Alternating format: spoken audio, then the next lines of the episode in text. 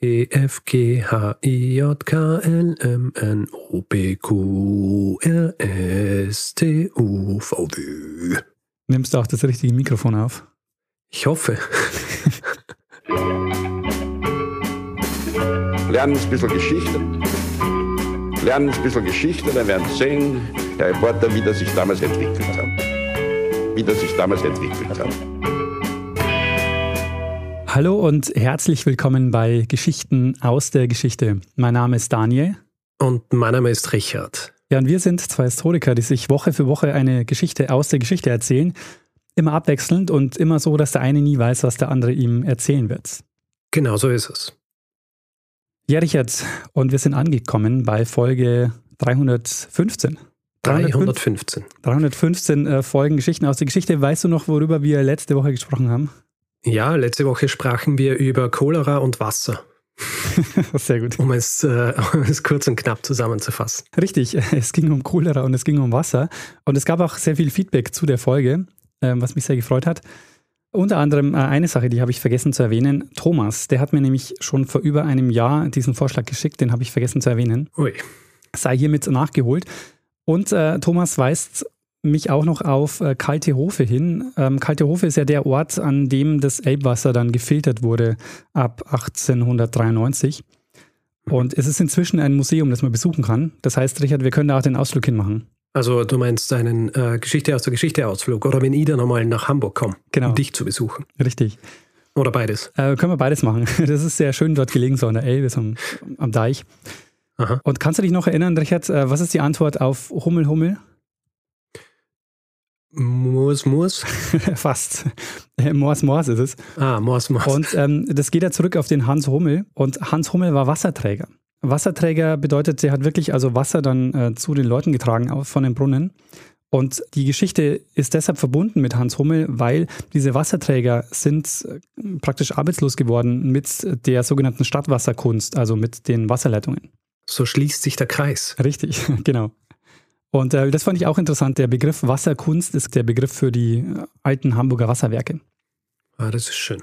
Genau, also wir haben äh, öfter den Hinweis auf Kalte Hofe bekommen, auch Julia hat uns den geschickt.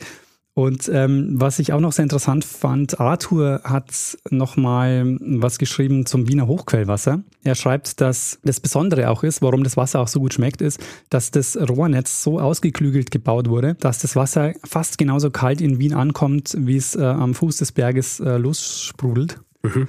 Deshalb kommt es nämlich mit 8 Grad in Wien an und normalerweise ist es eigentlich normal so, dass das Leitungswasser so warm ist wie das Grundwasser und das wären so 12 bis 14 Grad, aber das Wiener Wasser kommt eben ein bisschen kälter. Sehr gut. Ich, äh, ich mag ja kaltes Wasser. Obwohl ich ja, obwohl ich ja gesagt habe, dass ich den Unterschied nicht so schmecke, aber ja, wahrscheinlich in der, was die Kühle angeht, da merke ich es natürlich schon. Wir machen mal den Wassertest, wenn du dann in Hamburg bist. Nimmst eine Probe aus Wien mit. Ja, aber die Probe ist ja dann warm. Ja, den müssen wir noch in den Kühlschrank dann stellen. Aber dann wird es artifiziell gekühlt. Das kann, äh, das, so funktioniert Wissenschaft nicht. Genau, ähm, so viel Feedback zur Folge von letzter Woche. Gibt es noch was, Mhm. was du erzählen möchtest oder was du noch an Hausmeisterthemen hast, bevor wir in die Folge starten?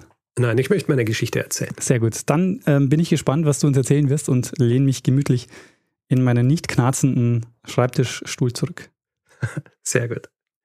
Daniel, am 5. Mai 1775 findet sich eine gewisse Madeleine Pochet als die etwas überraschende Anführerin einer aufgebrachten Menge, die am Markt von Brie-Comte-Robert, einer Kleinstadt im Norden Frankreichs, den Mangel an Getreide und Mehl anprangert. Mit ihrem roten Schal, den sie um den Kopf gewickelt hat und von den Menschen wird sie schnell als ihre Prinzessin betitelt, führt sie einen Marsch der Menge zu einem Kornspeicher am, am Rande der Stadt an. Mhm. Und dieser Kornspeicher wird dann geplündert, während äh, die Menschen den Besitzer des Kornspeichers verspotten und beschimpfen. Damit ist Madeleine Pochet eine von vielen Frauen und Männern, die Teil einer Sammlung an Vorfällen waren, insgesamt über 300, die über einen Zeitraum von drei Wochen vor allem den Norden Frankreichs heimsuchten. Daniel, ich werde dir in dieser Folge über diese Vorfälle, diese Unruhen erzählen, die in die Geschichte als der Mehlkrieg von 1775 eingegangen sind. Ah, sehr schön. Hast du von dem Mehlkrieg schon einmal gehört? Ja, nie gehört, nee, keine Ahnung. Sehr gut, eine sehr gute Voraussetzung für eine Folge. um zu verstehen, wieso diese Unruhen überhaupt stattgefunden haben, werden wir jetzt aber zuerst noch woanders hinspringen, und zwar nach Schottland. Schottland war im 18. Jahrhundert eines der Zentren der Aufklärung, weshalb auch der Begriff des Scottish Enlightenment ins Leben gerufen wurde. Aha. Also die schottische Aufklärung. Lichtfiguren dieser Zeit waren zum Beispiel äh, der Philosoph David Hume, von dem du vielleicht schon einmal gehört hast. Ja. Und auch ein Moralphilosoph namens Adam Smith. Hast du von Adam Smith schon einmal gehört? Ja, aber seltener als Moralphilosoph.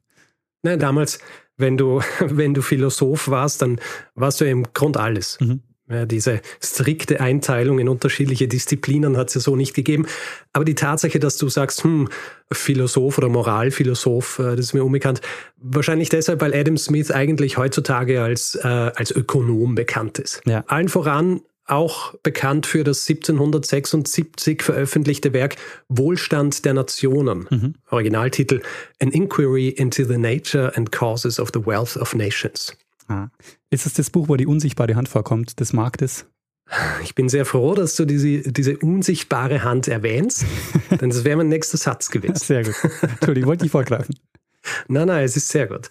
Die unsichtbare Hand, ja. Dafür ist Adam Smith auch bekannt.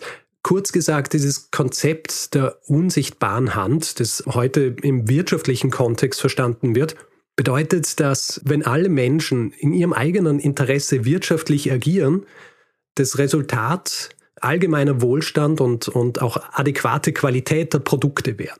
Also der Markt regelt. Der Markt regelt, genau. Adam Smith hat es so direkt nie geschrieben. Äh, das Konzept der unsichtbaren Hand kommt äh, nur ein paar Mal vor in seinem Werk. Er erwähnt es aber in Wohlstand der Nationen und er erwähnt es in seinem früheren Werk, das in den 1750ern veröffentlicht wurde. Dieses Werk heißt Theorie der ethischen Gefühle.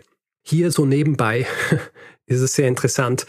Smith ist in erster Linie bekannt für Wealth of Nations, mhm. das ja heutzutage so diesen Unterbau für den Kapitalismus bereitstellt, wenn man so will. Ja.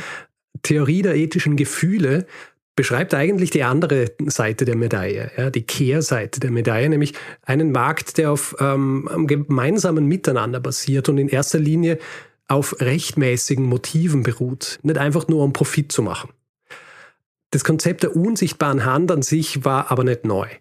Also abgesehen davon, dass es als Phrase schon existiert hat, vor allem mit einer religiösen Konnotation. Ja? Also natürlich diese Hand, die über allem ist, ja. die Hand Gottes die Smith übrigens auch nicht völlig außer Acht äh, lassen hat in, in seiner Betrachtung oder in seiner, in seiner Version der unsichtbaren Hand. Es war aber als Konzept auch wirtschaftlich gesehen schon etwas, was diskutiert worden ist, bevor er es in seinen Publikationen erwähnt hat. Mhm. Ein Ort, an dem diese Theorie der unsichtbaren Hand auch diskutiert wurde, und zwar ausgiebigst, war Frankreich. Dort ebenfalls im Zuge der Aufklärung hat sich eine Gruppierung entwickelt im 18. Jahrhundert, deren äh, Wirtschaftspolitik als Physiokratie bezeichnet wurde. Physiokratie? Physiokratie. Diese Physiokratie, äh, übersetzt bedeutet es so viel wie die Herrschaft der Natur, hat als Grundannahme gehabt, dass jeglicher Reichtum seine Quelle in Grund und Boden hat. Daraus ableitend waren die Physiokraten dann auch der Meinung, dass äh, sich eine Gesellschaft, in der alle genug zu essen haben, niemand Armut leiden muss, durch die Prinzipien dieses Naturrechts ergebe. Also sie haben ähnlich wie Smith eine unsichtbare Hand gesehen, die alles regelt, allerdings äh, im Gegensatz zu Smith nicht getrieben durch die individuellen Ansprüche der einzelnen Menschen, sondern eben durch dieses Naturrecht. Mhm. Daraus folgend vertraten diese Physiokraten eine Wirtschaftspolitik, die die staatlichen Eingriffe in die Wirtschaft minimieren sollten. Was hat das jetzt aber mit den Unruhen zu tun? Um das zu verstehen, springen wir jetzt zum 10. Mai 1774. Mhm. Weißt du, was an diesem Tag passiert ist? Ähm, am 10. Mai 1774 ähm, Ah, da, gab's, da kam es zu einem großen Hagelsturm und deshalb ist äh, die halbe Ernte kaputt gegangen.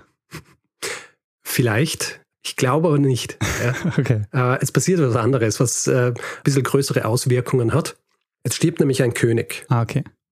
Ludwig XV., König von Frankreich, und er stirbt nach einer Regierungszeit von fast 59 Jahren. Und Ludwig XV. war ein, ein absolutistischer Herrscher und gegen Ende seiner Regierungszeit war das Land schon stark reformbedürftig. Ja. Auch der Rückhalt äh, des Königs in der Bevölkerung, beziehungsweise Rückhalt, äh, was die Monarchie angeht, in der Bevölkerung war nicht mehr sehr groß um es gelinde auszudrücken. Das heißt, die Leute haben eigentlich sich schon gefreut auf einen neuen König, der ein bisschen die Probleme, die sich angesammelt haben in den letzten Jahrzehnten angeht. Mhm. Der neue Monarch, der auf den Thron kommt, wenig kreativ, Ludwig das ist auch Ludwig, richtig. Ludwig der 16. Und es wird jetzt von ihm auch erwartet, dass er entsprechende Reformen auf den Tisch legt. Und was das Finanzielle angeht, ist sein Mann ein Ökonom namens Anne-Robert Jacques Turgot, Mhm. beziehungsweise Jacques Turgot, um es äh, kurz zu sagen. Und Turgot, der sieht vor allem in der zu jener Zeit vorherrschenden Wirtschaftsform des Ancien Regime, also des äh, Regimes der Bourbonen, ein Problem und die vorherrschende Wirtschaftsform zu jener Zeit, wie oft auch in absolutistischen Regimes, Ah, darf ich war, raten? ja, Merkantilismus? Korrekt. Sehr gut. Der Merkantilismus. Magst du vielleicht auch gleich erklären, was der Merkantilismus ist? Nee, ich wollte nur erraten. Kurz gesagt, Merkantilismus bedeutet, dass Exporte forciert werden und Importe so gut wie möglich verhindert werden. Äh, Mit dem Ziel, Überschüsse im Außenhandel zu erwirtschaften. Mhm. Damit einher geht natürlich, dass der Staat massiv in die Wirtschaft eingreift. Und der neue Finanzminister Turgot, er ist Anhänger einer anderen Wirtschaftspolitik, nämlich Anhänger der Wirtschaftspolitik der Physiokraten. Mhm. Er ist ein Physiokrat und die Physiokraten sagen im Grund, lass es laufen, lass es passieren. Das ist quasi der Wahlspruch der Physiokraten und Turgot will das Wirtschaftssystem Frankreichs jetzt so reformieren, dass die Eingriffe durch den Staat minimiert werden Mhm. weil er anhängt dieser Theorie der unsichtbaren Hand und der Meinung ist, dass das dann alles geregelt wird und dass dadurch eine äh, schöne Verteilung stattfindet, die dafür sorgt, dass alle ihr, ihr Auslangen finden. Gleichzeitig natürlich auch, wenn er dereguliert, ist der Gedanke dahinter, dass dann eventuell auch mehr Profit gemacht wird und mehr Profit bedeutet natürlich auch mehr Geld für die Staatskasse. Und das war natürlich sein oberstes Ziel als der Finanzminister des, des Königreichs. Mhm. Und ein Bereich, der im Königreich Frankreich schon seit einiger Zeit außerordentlich reguliert worden war, waren Getreide und Mehl. Mhm. Ne. Der Grund dafür ist naheliegend, oder? Ja, man will die Preise stabil halten, weil das äh, auf die Grundnahrungsmittel letztendlich, oder? Genau. Also für einen Gutteil der Menschen war Brot zu jener Zeit das wichtigste tägliche Nahrungsmittel. Also ist hier massiv eingegriffen worden, um dafür zu sorgen, dass alle Menschen im Land jeden Tag zu ihrem Brot kamen. Und daraus hat sich ein System entwickelt, Mhm. ähm, das in seiner Art und Weise von allen eigentlich fast schon als natürlich begriffen wurde. Sowohl von den Herrschenden als auch vom Volk selbst. Das bedeutet, die Menschen gingen nicht nur davon aus, dass sie ihr Brot bzw. ihr Getreide oder ihr Mehl zu einem fairen Preis bekommen, sondern dass sie auch das Recht haben, diese Nahrungsmittel zu diesem Preis zu bekommen. Mhm. Und sie gingen auch davon aus, dass die Autoritäten eine Verantwortung hätten, den Menschen dieses Recht zu garantieren. Ja. Und die Autoritäten in diesem Fall vor allem die Polizei und die lokalen Verwalter. Bedeutet auch, dass im Fall von Missernten diese Autoritäten Getreide zum Beispiel aus anderen Gegenden kauften, um die Effekte so einer Missernte im eigenen Gebiet zu minimieren. Und die Polizei hatte dabei auch mehrere Aufgaben. Also die Polizei sorgte einerseits dafür, dass am Markt kein Betrug stattfand. Ja, also was jetzt die, die Mengen angeht oder auch die Qualität des Mehls oder des Getreides oder des Brots. Sie waren aber auch dafür zuständig zu schauen, dass die Preise des Getreides nicht zu hohen Fluktuationen unterworfen waren, weil man wollte einen stabilen Preis dafür, damit sich die Leute das immer leisten können. Es ist nicht immer so streng genommen worden. Also wenn es gute Jahre waren, ja, wenn klar war, es gibt genug Getreide, die Preise sind stabil, dann haben diese Regelungen, was zum Beispiel Spekulationen anging, nicht immer so strikt befolgt werden müssen. Da haben sie hin und wieder auch ein Auge zugedrückt. Grundsätzlich war das System aber ein sehr striktes, das wirklich in erster Linie darauf abgezielt hat, dafür zu sorgen, dass alle genug zum Leben haben und nicht, dass irgendjemand wahnsinnig viel Profit damit macht. Mhm. Und im September des Jahres 1774 wird es anders. Da tritt dann nämlich die von Turgot präferierte Deregulierung des Getreidemarktes in Kraft. War zu jenem Zeitpunkt auch nicht völlig neu. Es ist in Frankreich schon einmal probiert worden, ungefähr ein Jahrzehnt vorher. Die Ergebnisse waren bescheiden und es kam auch dort schon zu kleineren Unruhen. Mit dieser neuerlichen Liberalisierung des Getreidemarktes steht jetzt aber Spekulationen mit Getreide und mit Mehl nichts mehr im Wege. Das hat direkt nach der Aufhebung dieser Regulierung im September noch keine großen Auswirkungen, ändert sich aber sehr schnell. Das hat in erster Linie damit zu tun, dass die Ernte des Jahres 1774 eher mittelmäßig war. Dazu kommt auch noch, dass Turgot die Getreidevorräte, die im Namen des Königs angekauft worden waren, liquidiert hat. Hm. Das heißt, Ende August des Jahres 1774, bevor überhaupt diese Deregulierung in Kraft tritt, soll Turgot eigentlich schon davon gewusst haben, dass die Situation für so ein Experiment nicht am besten geeignet ist zurzeit. Und es passiert natürlich das, was man erwarten kann. Getreidegroßhändler beginnen jetzt schon die Preise nach oben zu schrauben und ab März des Jahres 1775 ist es für viele Leute, äh, vor allem im nördlichen Teil von, von Frankreich, also vor allem diese Gegend um Paris, das Pariser Becken, klar, dass es ein Problem gibt, mhm. weil die Preise für, für Getreide und Mehl zunehmen. Es ist ja so, zu dieser Zeit produzierte ein Großteil der Menschen nimmer die eigenen Grundnahrungsmittel. Ja, also es waren viele darauf angewiesen, diese Nahrungsmittel einzukaufen. Das funktioniert in normalen Jahren mit guten Ernten äh, ganz okay, aber auch schon bei kleineren Missernten oder anderen Jahren der Krise, wie zum Beispiel Kriegsjahren, wird recht deutlich, wie fragil dieses gesamte System eigentlich ist. Ja. Mhm.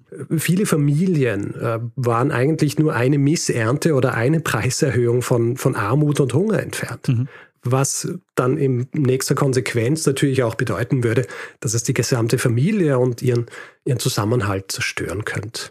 Es ist deswegen auch nicht verwunderlich, dass in dem Moment, in dem klar wird, dass die Preise erhöht werden oder Preise erhöht wurden, die Leute, ich würde jetzt nicht sagen, in Panik verfallen, aber sehr unruhig werden.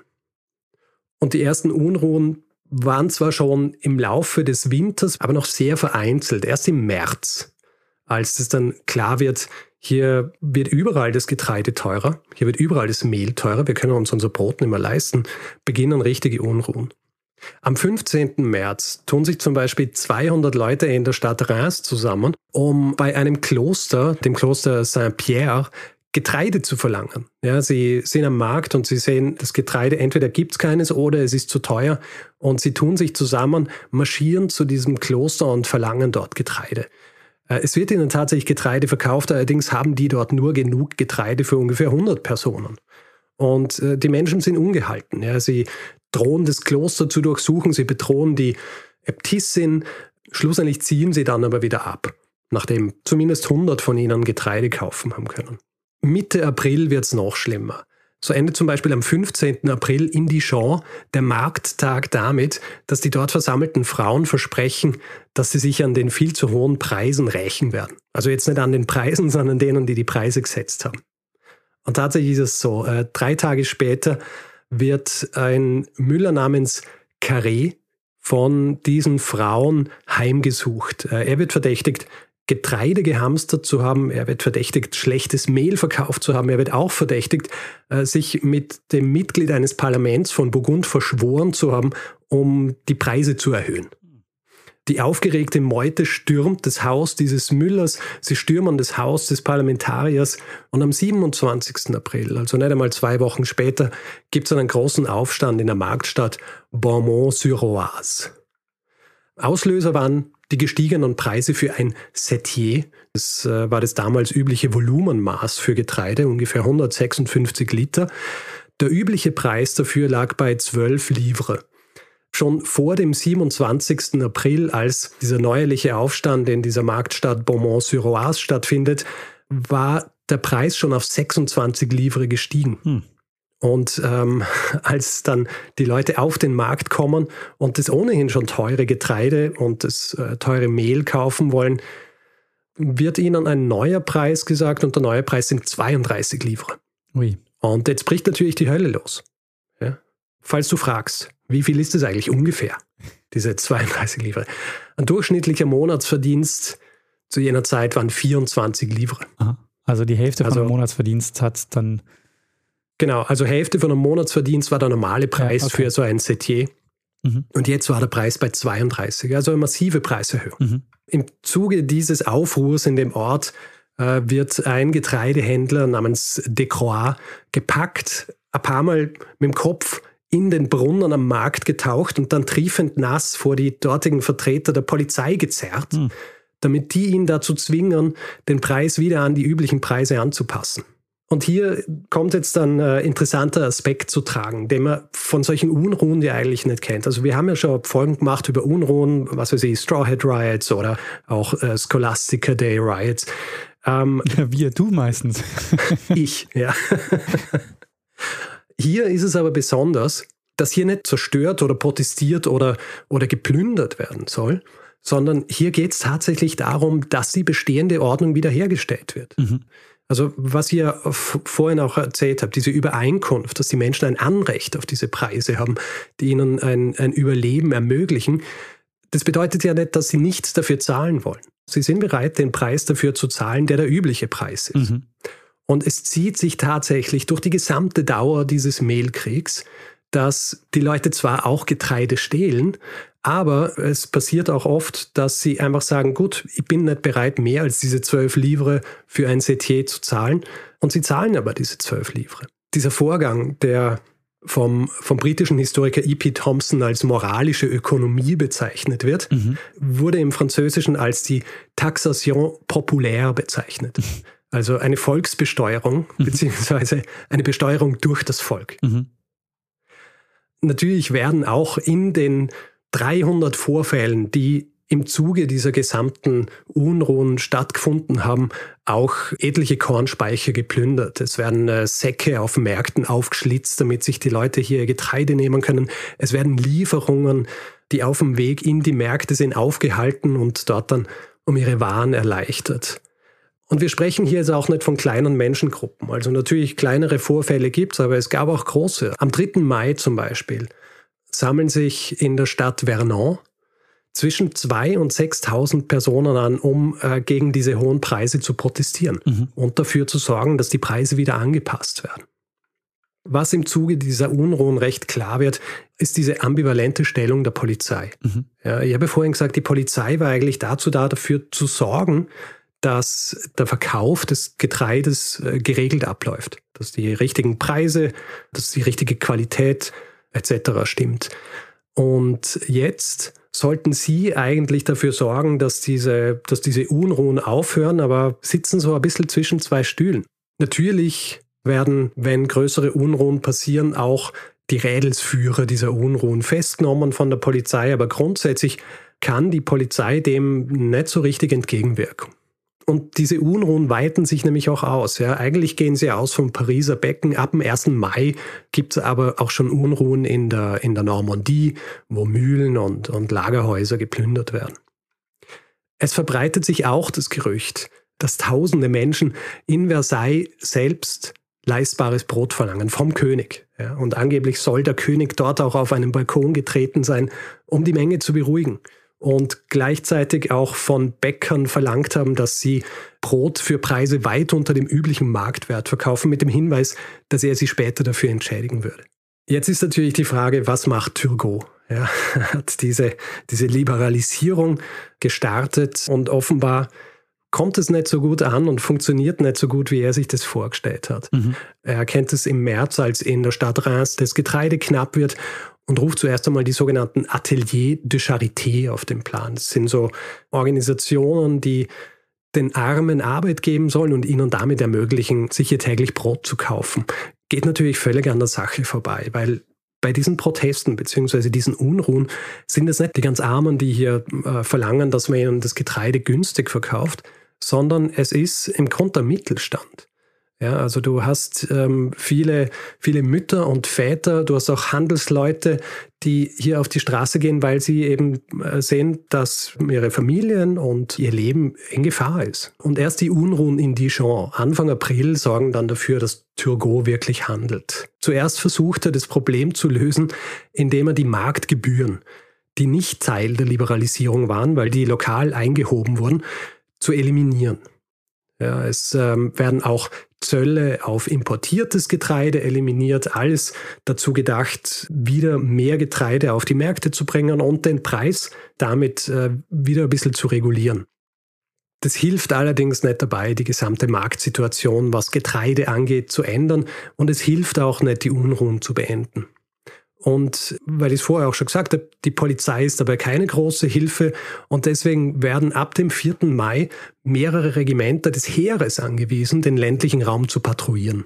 Also insgesamt werden 25.000 Mann abgestellt, äh, vor allem nachdem in Paris hunderte Bäckereien geplündert werden. Hm. Zum Beispiel eine Einheit der leichten Kavallerie wird nach Etrepagny geschickt, eine kleine Stadt in der Normandie, um, um dort für Ruhe zu sorgen.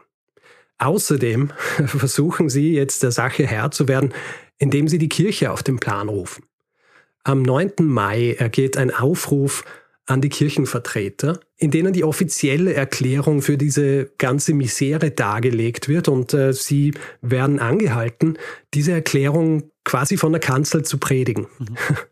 Und diese Erklärung hat in sich, sie bedient sich nämlich einer Verschwörungstheorie. In dieser Erklärung wird die Theorie des sogenannten Pacte de Famine verwendet. Der Hungerpakt ist eine Theorie, die in den 1760er und 1770er Jahren in Frankreich relativ beliebt war, immer wenn es Schwierigkeiten mit dem Getreidepreis gegeben hat.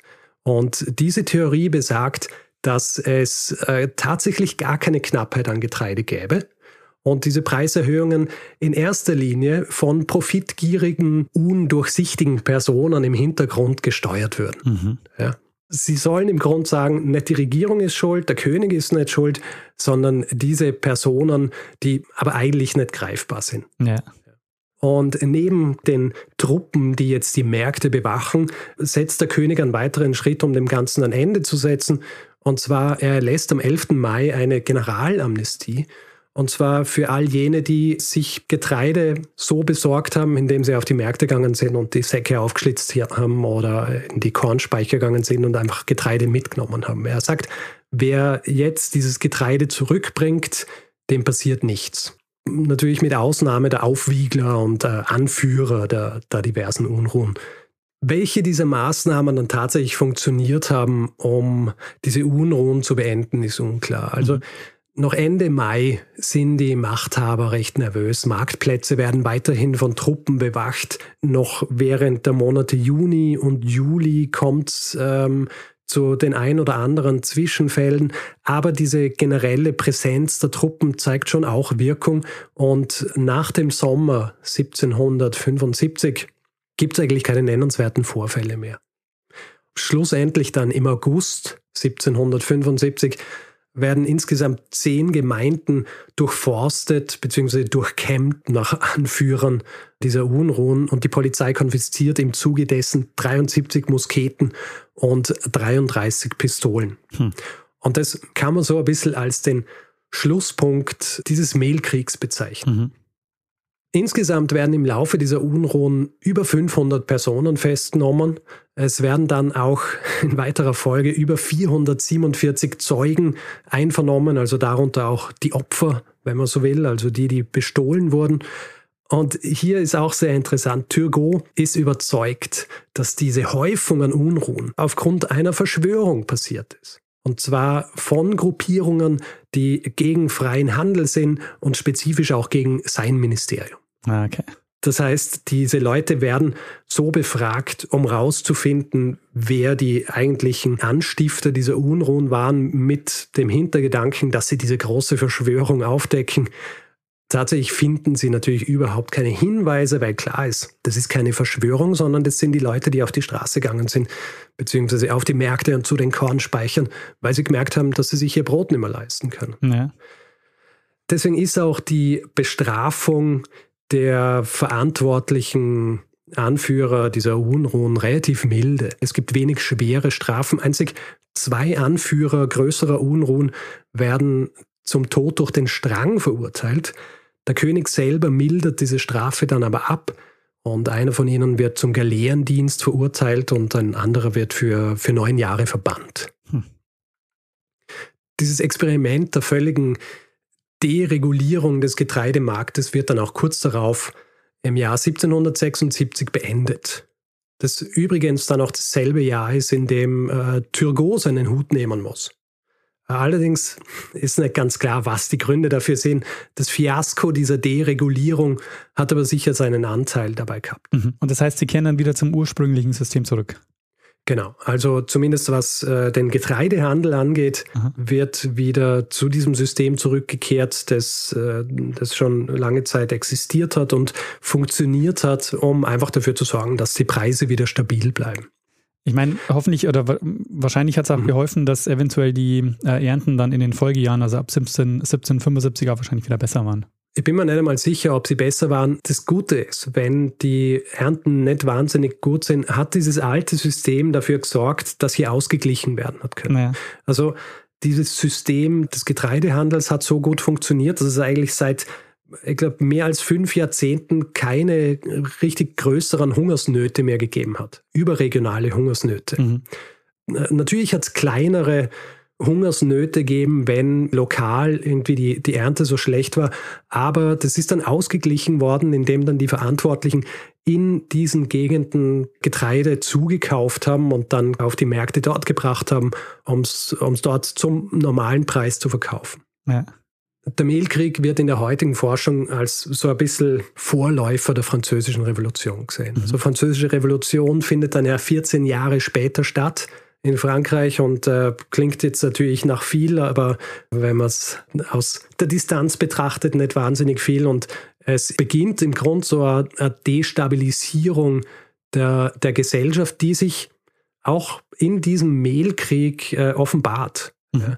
Wo klar wird, dass dieses System, das jetzt einige Zeit gut funktioniert hat, dass das eigentlich sehr fragil ist und dass es eigentlich nur solche Dinge braucht, um, um das Ganze zu destabilisieren. Sehr spannend.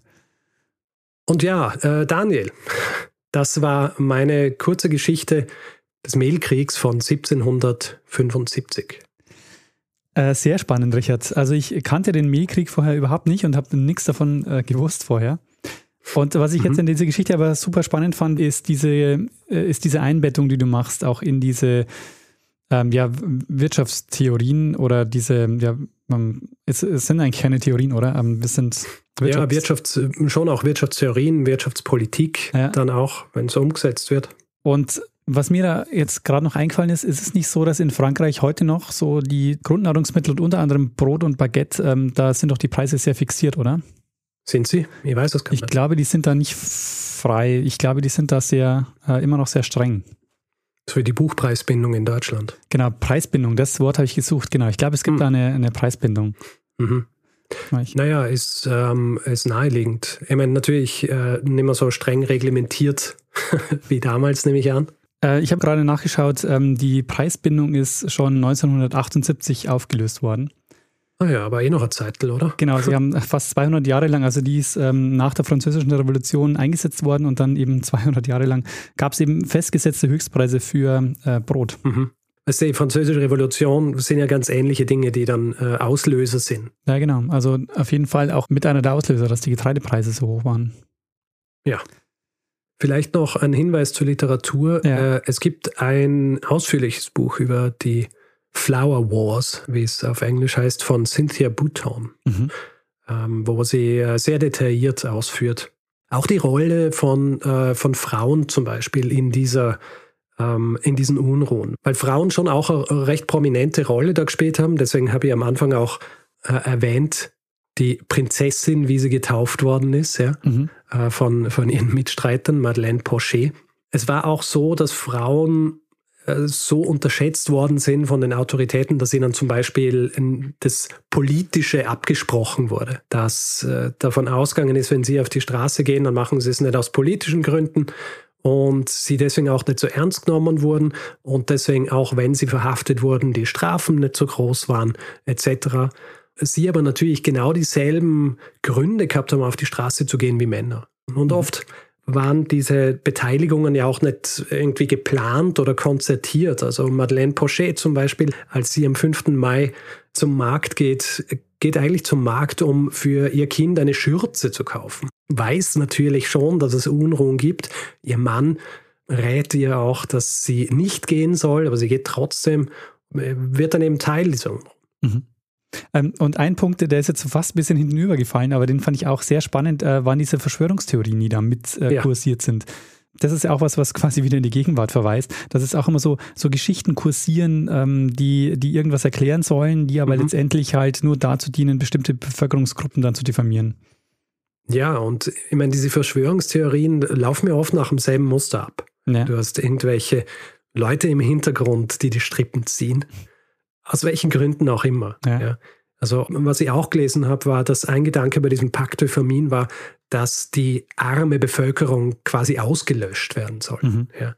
Das heißt, die sorgen dafür, dass das, die Preise in die Höhe getrieben werden und dann können sich die Armen ihr Brot nicht mehr leisten und sterben und dann sind sie sie los. Verschwörungstheorien sind halt immer auch Möglichkeiten, und so war das auch bei diesem Pakt de Famine, für die Personen, die nicht den Überblick haben darüber, was wirklich gerade passiert, ein mögliches Erklärungsmuster zu haben. Ja, Richard, ähm, gibt es noch was, was du dieser Folge gerne hinzufügen wollen würdest?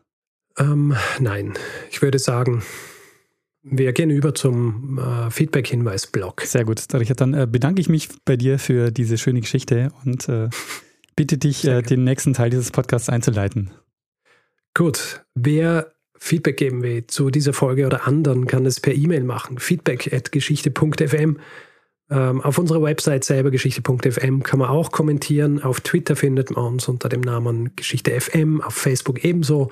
Wer uns auf Spotify hört, kann uns dort folgen. Und wer uns reviewen will, Sterne vergeben und solche Dinge, kann das zum Beispiel auf Apple Podcasts machen oder panoptikum.io oder grundsätzlich überall, wo Podcasts bewertbar sind. Und wer keine Lust hat, hier in diesem Podcast Werbung zu hören, hat die Möglichkeit, sich via Steady einen Feed zu kaufen für 4 Euro im Monat. Da bekommt ihr dann auch die Folge jeweils äh, jeden Mittwochvormittag in euren Podcatcher geliefert, aber eben ohne Werbung. Und ihr findet das Ganze unter geschichte.fm slash steady. Wir bedanken uns in dieser Woche bei Insu, Ingo, Martin, Dirk, Sebastian, Annika, Nicola, Florian, Nikolas, Steve, Sebastian, Christopher, Oliver, René, Susanne, Janosch, Fabian, Daniel, Laura, Sarah, Reik, Julia, Michael, Andreas, Carsten, Felix, Friedegard, Till, Marei, Christina, Thorsten, Joe Lukas, Martin, Benedikt, Matthias, Philipp, Christine, Luca, Sonja, Marion, Georg, Martin, Markus, Stefan, Julius, Benjamin, Brigitte, Julia, David, Lars, Henning, Nina, und Till. Vielen, vielen Dank für eure Unterstützung. Ja, vielen herzlichen Dank. Ja, Richard, dann würde ich sagen, mach mal das, was wir immer machen. Genau. Gib mir dem einen das letzte Wort, der es immer hat. Bruno Kreisky. Lernen ein bisschen Geschichte. Lernen ein bisschen Geschichte, dann werden Sie sehen, der Reporter, wie das sich damals entwickelt hat. Wie das sich damals entwickelt hat.